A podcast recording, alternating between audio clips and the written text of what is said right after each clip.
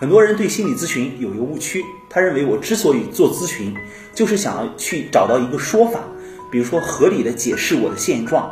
然而啊，在我们实际的工作当中，我们会发现，说法它再对，也没有办法直接影响和改变一个人。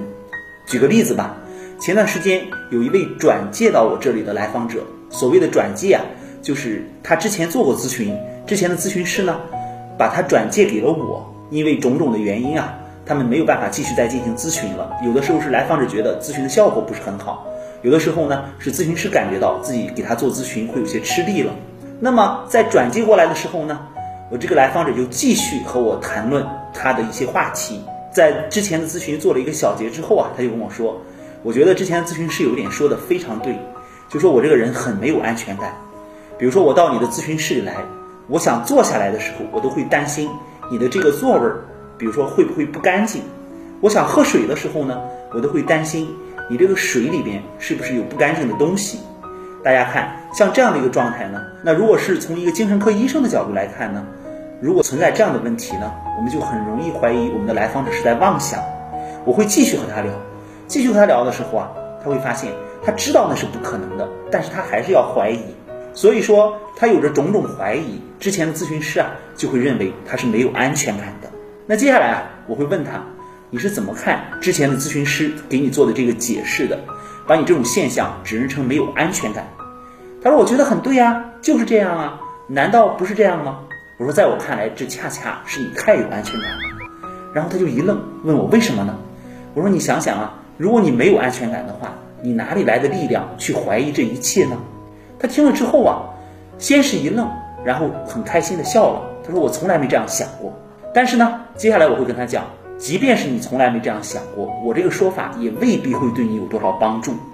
我们来预想一下，如果你在我这里做咨询，做了一段时间，你觉得效果不是很好，你遇到了下一个咨询师，他会怎么给你解释吧？他说：“那您说说他会怎么解释？”我说：“我想啊，他可能会这样解释：其实你是很有安全感的，但是你要用没有安全感的方式去跟别人建立关系，让别人觉得你总是在怀疑他们。”这样的话，别人就会觉得你不好接近，这样你也不用麻烦了。他说：“嗯，这个解释更深刻了呀。”我说：“你看到了吗？其实我们的这些解释都是我们的说法，最重要的是你在这个过程当中，你感觉你最像哪一种，或者是你来确认一下。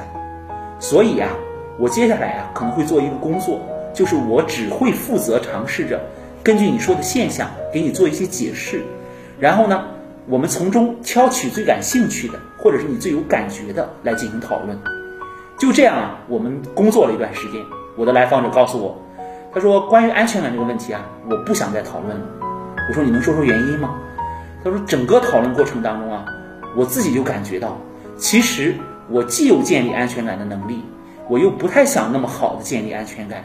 因为什么呢？因为我总是在担心，我如果获取了安全感。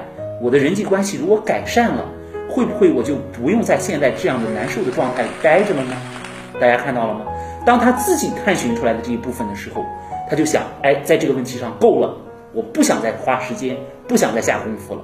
别人在跟他讲的时候，即便是一层一层的跟他说的越来越深刻，他也会觉得那只是一个说法。所以我们的说法很难帮到一个人。同样的，当你遇到问题的时候啊。也不要总想通过说法去改变，因为你自己需要完成一个真正的领悟的状态。